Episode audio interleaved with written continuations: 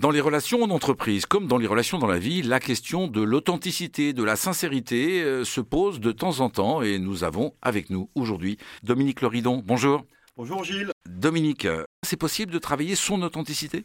Oui, l'authenticité amène à un mot tout de suite, c'est intégrité. Et intégrité, c'est la clé de l'engagement. À partir du moment où je biaise mes attitudes et mes comportements par rapport à un projet, évidemment, j'en ai aussi le résultat et des comportements biaisés. C'est aussi simple que ça. Je crée ce que je pense. Donc, si j'ai en tête de ne pas être complètement moi, si je porte un masque, les relations, mes relations avec les autres vont pas être réelles, quoi, vont pas être les bonnes. Absolument. On, voit très bien qu'il y a quatre attitudes dans les leaders, dans les chefs d'entreprise, dans les dirigeants. L'attitude du guerrier ou de la guerrière, il y a le roi et la reine, il y a le magicien ou la magicienne et le, et le chevalier et la princesse, l'amant. Hein, on est sur les approches euh, que M. Jung nous a appris à l'école. Mais en l'occurrence, c'est intéressant de voir que lorsqu'on triche, lorsqu'on biaise, lorsqu'on manipule, lorsqu'on fuit, lorsqu'on attaque, on utilise les ombres de ces entités-là. Et donc, une des ombres que je rencontre le plus dans les organisations, c'est le manipulateur. C'est l'ombre du magicien, c'est-à-dire c'est souvent des gens extrêmement brillants qui, pour faire passer un message, sont obligés de tricher parce qu'ils n'ont pas cette authenticité ancrée qui leur permet d'engager la parole les yeux dans les yeux. Et votre démarche à vous, c'est de les amener à quitter ces euh, postures pour, euh, redevenir euh, vraiment ce qu'ils sont?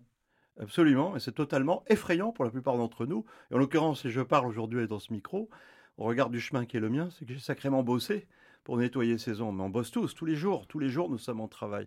Mais en l'occurrence, quand je dis bosser, c'est toujours joyeux de mettre le doigt là où ça fait mal, je parle en nous-mêmes, et de mettre le doigt au fond de la bouche lorsqu'on a envie de vomir sur un voilier, mal de mer, bah, quand on met le doigt au fond de la bouche, c'est fini on vomit une fois et c'est terminé. Alors j'emploie un peu des mots un peu forts pour dire qu'effectivement le travail de l'authenticité, c'est d'aller cracher là où ça fait mal.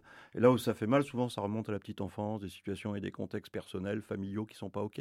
Ça, c'est le boulot d'un psychologue. Et alors, j'ai envie de vous questionner sur ce qui vous singularise dans cette profession de, coach ou d'accompagnant de dirigeant, euh, c'est l'utilisation des arts martiaux j'ai compris une chose, c'est que pour euh, cracher la Valda, comme je l'exprimais tout à l'heure, bah, le meilleur moyen de le faire, c'était pratiquer quelque chose que je maîtrise avec beaucoup de plaisir, c'est les arts martiaux, et entre autres le sabre japonais.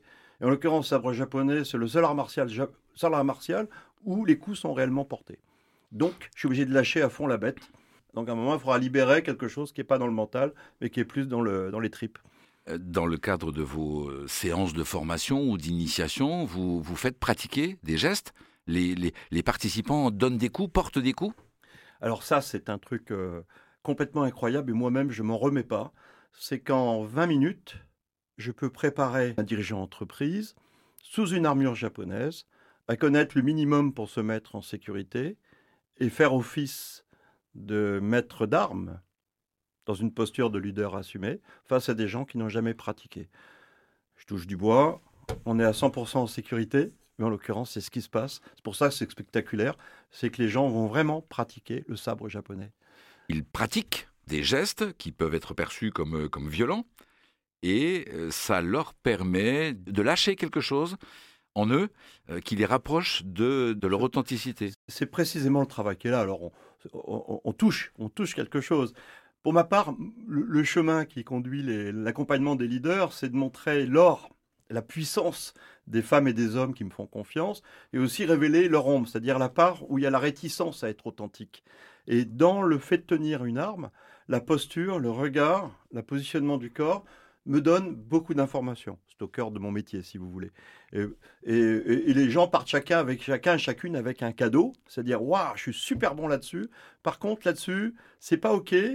Alors pour ma part, je suis euh, pour qu'on fasse pas l'effort de corriger seulement les défauts, mais qu'on on assiste sur ses points forts. Donc vous êtes à des super points forts, essaye d'éviter d'aller dans tes points faibles. Merci à vous Dominique Loridon. Je rappelle votre livre, Le leadership est un art martial. Merci Gilles.